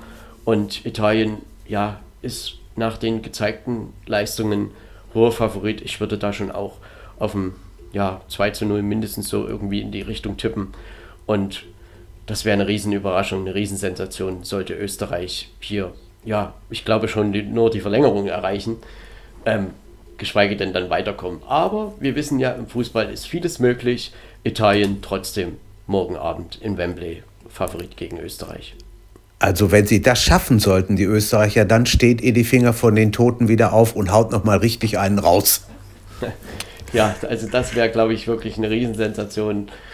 Aber na gut, das macht es ja immer umso spannender. Das dritte Achtelfinale bestreiten die Niederlande und Tschechien in Budapest am Sonntagabend um 18 Uhr. Dieses Spiel wird gepfiffen von Sergei Karasev. Das ist ein russischer Schiedsrichter. Das ist der Schiedsrichter, der auch Deutschland gegen Ungarn gepfiffen hat. Ja, und hier ist noch zu erwähnen, dass die vierte Offizielle, das ist Stephanie Frappard. das ist die Französin. Ähm, als Frau ist sie ja mit in der Schiedsrichtergilde ähm, bei dieser EM dabei und äh, sie wird hier als vierte Offizielle eingesetzt. Ja, der dritte, der direkte Vergleich. Jürgen, da fiel mir auf. Ähm, zehn Spiele gab es bisher zwischen den Niederlanden und Tschechien. Dabei gab es nur drei niederländische Siege, zwei Unentschieden und fünf tschechische Siege. Ja, letzte, das letzte Spiel fand am 13.10.2015 statt. Da gewann zum Beispiel Tschechien mit 3 zu 2 in Holland. Ähm, das war ein EM-Qualifikationsspiel. Und am 18.2005, das war der letzte Sieg der Niederlande gegen Tschechien, in Tschechien ein 2 zu 0 Erfolg ja, kann eine, eine sehr interessante Begegnung werden. Normalerweise hätte ich gesagt, also äh, 2-0, 3-1 für Holland. Aber man hat gesehen, die Niederländer können auch anfällig sein. Das hat man gegen die Ukraine gesehen. Ne, die in fünf Minuten machen die da zwei Gegentore. Und Tschechien ist eine unangenehm zu spielende Mannschaft, vielleicht ähnlich wie die Schweden. Also sie haben durchaus eine Möglichkeit, äh, hier was zu erreichen, wenn ich auch muss ich ganz ehrlich sagen, wenn ich es jetzt äh, äh, formulieren sollte, ja, wer gewinnt, würde ich schon knapp auf die Niederlande setzen. Es gab bisher zwei Spiele bei Europameisterschaften zwischen den Niederlanden und Tschechien. Und zwar 2004 gewann Tschechien nach 0 zu 2 Rückstand noch mit 3 zu 2. Dies zeigt auch wieder so ein bisschen ja, Angstgegner oder wie auch immer. Äh, das war ein Gruppenspiel und bei der EM 2000, ja, da gewann die Niederlande mit 1 zu 0. Das war auch in der Gruppenphase. Letztendlich würde ich dir aber da durchaus zustimmen, die Niederlande ist leichter Favorit, aber defensiv hat das ja Tschechien auch sehr, sehr ordentlich gemacht und sollten sie das wieder abrufen können, glaube ich, dass das, sie es den Niederländern durchaus auch schwer machen können. Und dieses Spiel hat vielleicht dann sogar Potenzial Richtung Verlängerung. Ähm, ich kann mich da an ein Spiel erinnern, äh, dieser beiden 1976. Damals wurde ja die EM noch mit einer Vierer-Endrunde gespielt in Jugoslawien und alle, aber auch wirklich alle, rechneten beim ersten Spiel dieser Endrunde mit einem Sieg der Niederländer, weil sie einfach die bessere Mannschaft hatten damals. Und dann haben die Tschechen ihnen sowas von ein Schnippchen geschlagen, haben sie 3-1 in der Verlängerung besiegt und wurden dann ja äh, vier Tage später gegen Deutschland Deutschland, wer wüsste das nicht, Höhnes Schuss in die Wolken beim Elfmeterschießen, auch Europameister. Also von daher großes Achtungszeichen, die sind nie zu unterschätzen. Ja, eine Statistik letztendlich, man kann sie oder sie wird ja auch immer zur Rate oder herangezogen. Letztendlich am Sonntag wird ein neues Spiel gespielt und die Niederlande ist dann leichter Favorit. So kann man das zumindest sehen nach dieser Vorrunde. Und Tschechien wird natürlich trotzdem seine Chance suchen und ich könnte mir schon vorstellen, dass das ein durchaus attraktives Spiel werden könnte. Und ich glaube, mit deiner Verlängerung könntest du durchaus richtig liegen. Könnte sein. Ja, möglicherweise. Weg, weg, vielleicht wird es auch ein knapper Sieg für die eine oder andere Seite, aber Durchaus. Wir, wir, können ja, wir können ja gleich mal schätzen, wie viele wie viel Spiele, 15 haben wir ja noch, wie viele Spiele von denen wohl in die Verlängerung gehen könnten oder nicht. Naja gut, ähm, vielleicht sollten wir erstmal die Achtelfinals nehmen, ja. wir wissen ja nicht, ja. was danach zustande kommt. Das, das stimmt. So, das vierte Achtelfinale bestreiten Belgien und Portugal. Wie ich finde, doch ein sehr, sehr schönes Achtelfinale. Dies wird gepfiffen von Felix Brüch, findet in Sevilla statt. Und ja, zwischen Belgien und Portugal gab es noch kein Spiel bei einer Europameisterschaft. Es gab insgesamt zehn Spiele zwischen den beiden und die Bilanz ist ausgeglichen. Drei Siege Belgien, vier Unentschieden, drei Siege Portugal. Das letzte Spiel fand am 2.6.2018 statt. Das war in Belgien ein 0 zu 0. Und davor ein Spiel 2016 in Portugal 2 zu 1 für Portugal. Das waren beides Testspiele. Ja, Jürgen, Schöne Partie da in Sevilla am Sonntagabend. Ja, ich habe ich hab so ein Gefühl, ich habe ja eben über, über Verlängerungen gesprochen, ich habe so ein Gefühl, dass dieses Spiel erst im Elfmeterschießen entschieden wird. Und zwar schlicht und ergreifend aus dem Grunde, weil der eine oder, oder das eine oder andere arme Schwein in An- und Abführungszeichen Montagmorgen früh raus zur Arbeit muss. Und deswegen kann ich mir durchaus vorstellen, dass das Spiel erst im Elfmeterschießen entschieden wird. Und ich, ich wage keine Prognose, wer da dann gewinnt. Also es ist völlig offen. Ich weiß es nicht. Ich würde denken, das liegt dann eher daran, dass beide Mannschaften doch recht stark einzuschätzen sind. Ähm, Belgien, ja, jetzt können sie wieder zeigen, ob sie gegen ein starkes Portugal ja, die Rolle des Geheimfavoriten annehmen und auch ausspielen können. Und letztendlich glaube ich, dass Belgien vielleicht leicht zu favorisieren ist, aber Portugal hat ja auch gegen Frankreich gezeigt, dass man gegen die Großen mithalten kann. Und man ist ja, wie gesagt, auch Titelverteidiger. Letztendlich glaube ich aber schon, dass dieses Spiel durchaus auch Potenzial hat für eine Verlängerung. Da würde ich dir schon recht geben. Und ja, schaffen es die Belgier, die portugiesische Abwehr zu überwinden? Ich meine, wenn man den Portugiesen irgendwas nachsagen möchte, dann vielleicht diese defensiven Schwächen. Aber sie können ja vieles auch in der Offensive ausgleichen. Ich erwarte in Sevilla ein sehr attraktives Spiel. Ja, ich auch. Ich glaube, da werden wir richtig was fürs Geld bekommen. Äh, das wird eine, eine heiße Kiste. Und ich meine auch, die Belgier müssen, wenn sie denn wirklich mal einen Titel gewinnen wollen, langsam liefern, denn sie werden nicht jünger und irgendwann ist diese Generation dann äh, fertig. Und ob sie das noch mal so schnell hintereinander kriegen, das darf zumindest mal bezweifelt werden. Ja, ich denke schon, dass dieses Turnier jetzt äh, recht wichtig ist, aber Belgien ist auch im Tableau-Bereich ja mit vielen vermeintlichen Favoriten, mit eben Portugal und Frankreich und Spanien und ja, Italien auch noch. Und das ist natürlich schwierig. Aber warum sollte man sich da nicht durchsetzen? Also das ist schon irgendwo auch möglich. Zum Beispiel fünftes Achtelfinale, die sind auch in diesem Bereich des Tableaus. Kroatien gegen Spanien wird gespielt am Montagabend in Kopenhagen. Der direkte Vergleich, fünf Spiele gab es bisher zwischen diesen beiden Mannschaften. Zwei kroatische Siege, drei spanische Siege. Das letzte Spiel fand am 15.11.2018 statt. Da gewann Kroatien mit 3 zu 2 in der Nations League. Und davor das Hinspiel in der Nations League, 11.09.2018, Spanien gegen Kroatien 6 zu 0. Ja, Jürgen, schöne Partie da in Kopenhagen. Der Schiedsrichter steht übrigens noch nicht fest. Und ich denke, auch da können wir viel erwarten. Die Kroaten haben sich gesteigert, die Spanier auch. Und auch in Kopenhagen sollte ein schönes, attraktives Spiel rauskommen. Ja, vor allen Dingen glaube ich an kein 0 zu 0 in diesem Spiel. Also da wird sicherlich das eine oder andere Törchen fallen.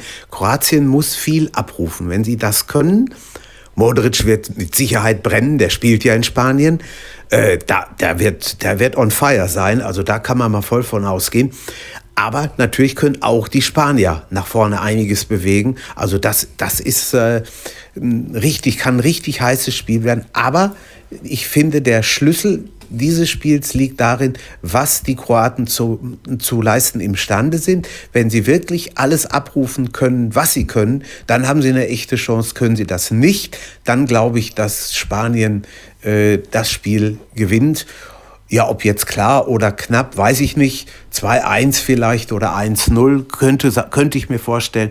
Aber das ist schon, äh, kann, kann auch das eine heiße Angelegenheit werden, auf jeden Fall letztendlich wird es hier zeigen, äh, das gilt, glaube ich, für beide Mannschaften, wie stark sie dann wirklich sein können oder sind.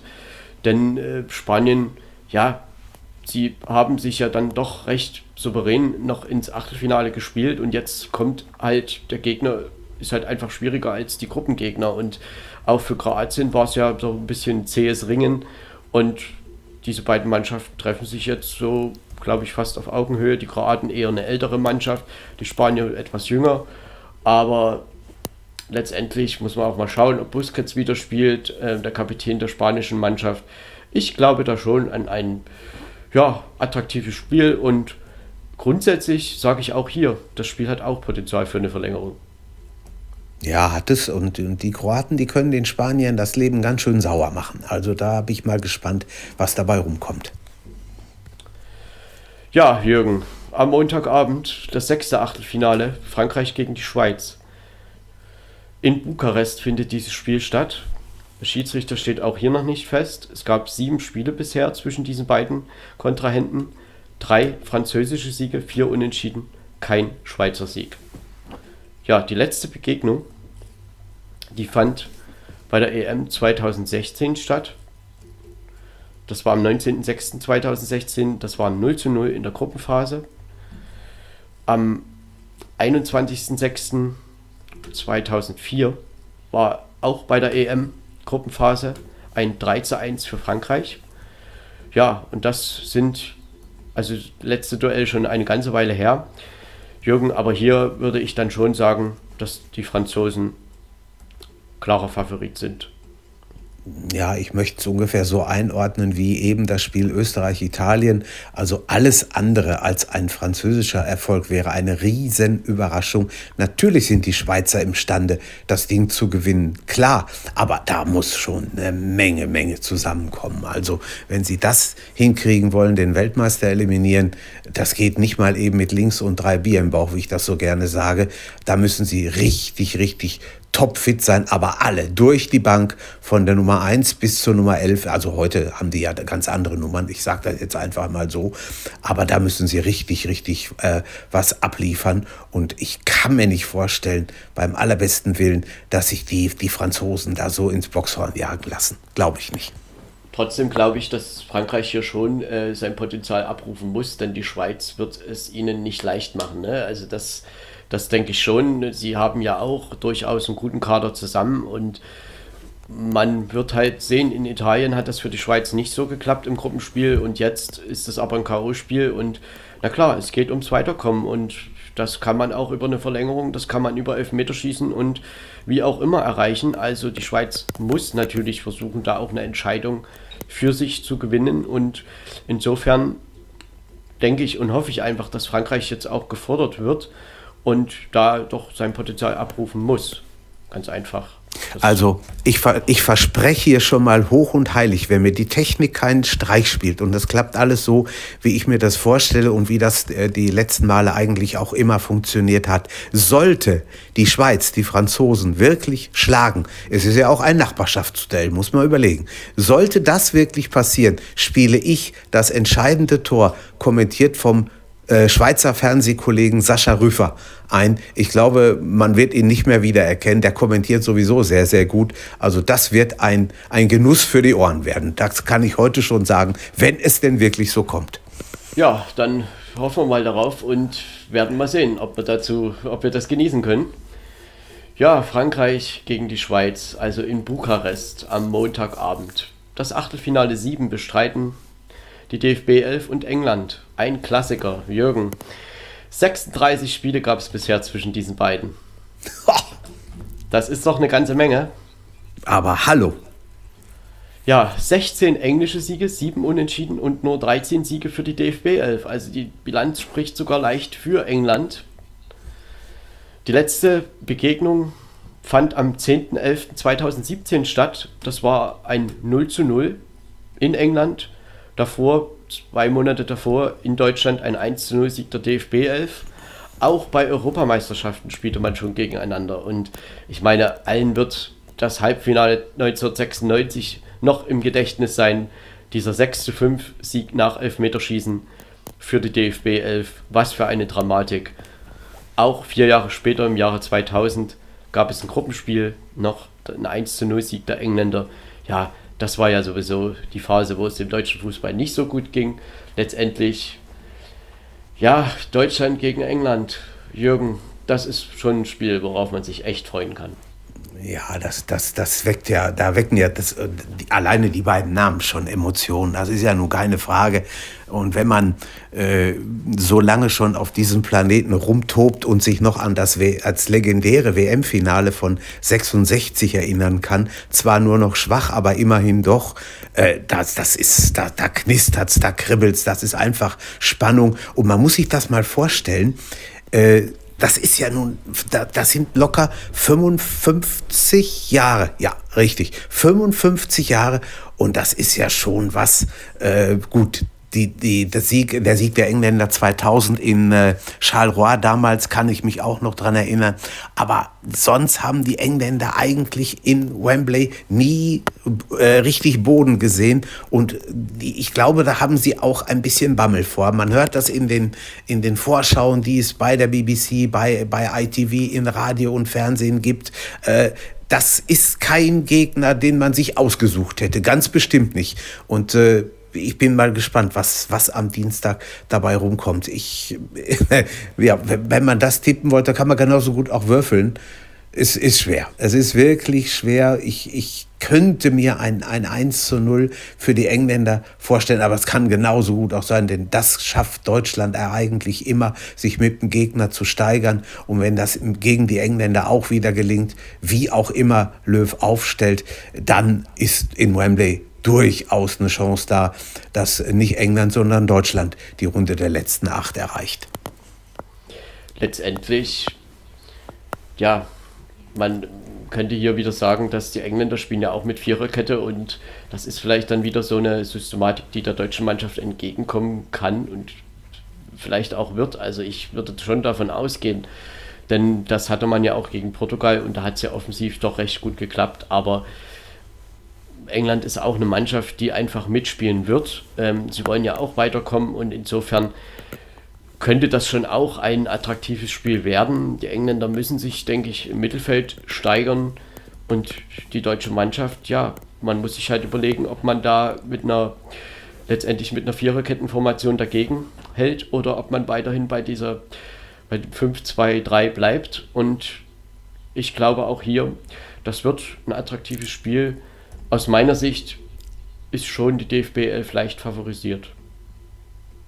Es wird, äh, es wird sicherlich richtig dramatisch werden, da gehe ich mal von aus. Und vielleicht sollten sich unsere Spieler auch nochmal das 0-0 der Engländer gegen die Schotten angucken, denn die Schotten haben ja auch gezeigt, so kann man den Engländern beikommen. Das ist jetzt mit Sicherheit keine Übermannschaft, die die, die, die haben. Die, die haben gefährliche Jungs drin, das ist klar. Da muss man deutlich von ausgehen, Harry Kane, sage ich nur, Rashford, ne, kann man, kann man nehmen, ja, wen man will. Sterling, Foden. Ryan Sterling, Foden, genau, im Tor Jordan Pickford. Ne? Das, sind, das sind durchaus Jungs, die wissen, wie man Fußball spielt. Aber die haben wir natürlich hier auch. Und äh, da sind, wollen wir mal gucken, was am, am Dienstagabend dabei rumkommt. Letztendlich ist es halt ein K.O.-Spiel und es muss eine Entscheidung gefunden werden. Und ja, Turnierspiele zwischen England und Deutschland hatten immer irgendwie was ganz Besonderes und ich hoffe einfach, dass dieses Flair auch am Dienstag wieder rüberkommt und ähm, letztendlich die Engländer spielen zu Hause im Wembley Stadion unterstützt von angedacht sind 45.000 Fans. Ja, ich denke, die Engländer müssen da einfach was zeigen und das wird Deutschland dann eben auch Räume eröffnen und somit glaube ich da schon, dass dann ein ganz attraktives Spiel rauskommen kann. Wenn es wirklich so kommt und äh, die Engländer scheiden erneut aus, am Montag beginnt ja auch das Tennisturnier von Wimbledon, dann wird fast in jeder Zusammenfassung irgendwie auf diese Niederlage der Engländer eingegangen werden. Das war die letzten Jahre so, wenn die gegeneinander gespielt haben, die Deutschen und die Engländer und die Engländer sind ja fast immer rausgeflogen. Oh, das war nie einfach, da musste man sich dann einiges als englischer Tennisfan noch anhören. Und wenn das dieses Mal wieder so kommt, äh, dann werden sie da auch das eine oder andere sicherlich erneut rauslassen. Da gehe ich fest von aus. Ja, das kann man so sagen und wir können uns hier am Dienstag, glaube ich, auf einen wunderschönen Fußballabend freuen. Den Abschluss des Achtelfinales bildet die Partie Schweden gegen die Ukraine. Die Ukraine ist ja letztendlich noch als letzter der Gruppendritten ins Achtelfinale reingerutscht und fordert nun die Schweden heraus. Bisher gab es vier Spiele zwischen diesen beiden. Ein Sieg für Schweden, ein Unentschieden, zwei Siege für die Ukraine. Die letzte Begegnung ja, die fand auch bei einer EM statt, bei der EM 2012. Da gewann die Ukraine durch zwei Tore oder mit zwei Toren von Andrei Shevchenko, der heutige Trainer. Es war am 12.06.2012 in der Gruppenphase mit 2 zu 1 gegen Schweden. Ja, Jürgen, wie wird mir dieses Achtelfinale wohl einordnen, einschätzen? Ich denke, durch die kann auch hier vielleicht von den Namen her nicht so attraktiv, aber ich glaube schon, dass das auch durchaus gut werden kann, wenn man gerade bedenkt, was die Ukraine auch gegen die Niederlande gezeigt hat. Ja, und Schweden kann es offensiv, kann es aber auch defensiv. Auch das haben sie gezeigt. Ich denke, hier ist auch ein bisschen was zu erwarten da in Glasgow am mhm. Dienstag. Ja, das sehe ich genauso. Ich glaube, dass die Schweden hier vielleicht ganz, ganz, ganz leicht favorisiert sind. 51, 49 oder sowas in der Art. Äh, ich halte sie für ein, ein bisschen stärker, aber da hat Marco, da hast du schon recht, äh, die Ukraine darf man nie unterschätzen. Das hat man gegen die Niederlande gesehen, wie schnell die die beiden Tore aufgeholt haben. Und äh, wie gesagt, das ist schon eine Mannschaft, die Fußball spielen kann. Aber wenn ich jetzt äh, wetten müsste oder tippen müsste, dann würde ich sagen, die Schweden äh, kommen weiter. Ob das jetzt in der regulären Spielzeit oder in der Verlängerung passiert, das steht auf einem völlig anderen Blatt. Es kann durchaus auch sein, dass, dass das Spiel in die Verlängerung geht oder noch weiter, das weiß ich nicht. Aber ich, wenn, ich, wenn ich mich entscheiden müsste, würde ich knapp auf die Schweden tippen. Ja, ich würde dir da durchaus zustimmen nach den Eindrücken, wie sie, wir sie so bisher hatten, denn die Ukrainer haben schon in den, im letzten Gruppenspiel dann doch ein bisschen enttäuscht, wo es ja quasi auch schon ein K.O.-Spiel gab. Aber das kann natürlich jetzt im Achtelfinale schon wieder ganz anders sein. Und trotzdem würde ich Schweden auch hier leicht vorne sehen. Ich hoffe einfach, dass die beiden dann Spiel zeigen, auch so wie man das sich vielleicht denken kann, also dass es schön offensiv geführt wird und wir dann ein attraktives Spiel sehen werden. Ja, Jürgen, letztendlich acht Achtelfinals.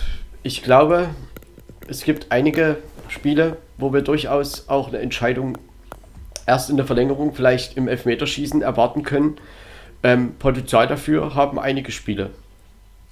Ja, sehe ich genauso. Also man, es ist ja, kommt ja ganz, ganz selten vor, dass so eine Runde ohne Verlängerung und Elfmeterschießen über die Bühne geht. Und ich kann mir das auch hier nicht vorstellen. Also das eine oder andere werden wir bestimmt sehen und dann gucken wir mal. Das ist auch wieder eine Sache der Torhüter, die sich auszeichnen können, keine Frage. Aber da ist schon einiges, einiges gebacken. Ja, darauf können wir gespannt sein und aus den Achtelfinals, ja, dadurch, dass die ja jetzt feststehen, ähm, ergibt sich ja das gesamte Draw, das gesamte Tableau quasi für äh, die K.O.-Phase und es können sehr, sehr attraktive Viertelfinalpartien entstehen. Man, ja, Frankreich, der Sieger gegen die Schweiz, spielt dann gegen Kroatien oder Spanien. Das ist schon mal ein ja. sehr attraktives ja. Viertelfinale, was da entstehen kann. Ne? Frankreich, Auf Spanien jeden Fall. so ähnlich. Frankreich, Spanien, ja. Wäre schon, was man dann durchaus nehmen könnte. Das Aber klingt nach was. Die Kroaten, die Schweizer nicht unterschätzen. Es muss erst gespielt werden. Richtig. Auch München kann, könnte sich auf ein schönes Viertelfinale freuen, denn dort wird der Sieger aus Belgien, Portugal gegen den Sieger aus Italien, Österreich spielen. Also oh ja. Belgien gegen oh, Italien bekommen oh, oder Portugal, ja. Italien. Also Stimmt. das wäre doch durchaus auch sehr attraktiv, was da in München das zweite Viertelfinale gespielt werden würde. Ja, das ist die eine Turnierhälfte. Und die andere Turnierhälfte, das Viertelfinale 3, bildet sich aus dem Spiel Niederlande gegen Tschechien, gegen den Sieger Wales und Dänemark. Ja, auch gut. Auch gut, auf jeden Fall. Kann auch einiges drin sein würde ich mal sagen. Ja, das ist das dritte Viertelfinale, welches in Baku stattfindet. Und im vierten Viertelfinale wäre dann die DFB 11 mit dabei, wenn sie England schlagen.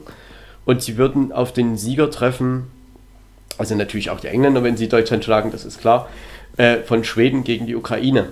Und ja, dieses Spiel wäre in Rom. Ja, auch das klingt gut. Könnte Wiederholung geben. Deutschland, Schweden, da hatten wir ja nur auch schon einiges. Also kann natürlich auch England, Schweden sein. Man weiß es nicht. Also, da ist einiges möglich. Mal sehen, äh, wohin die Kugel oder die Kugeln so rollen. man wird das sehen.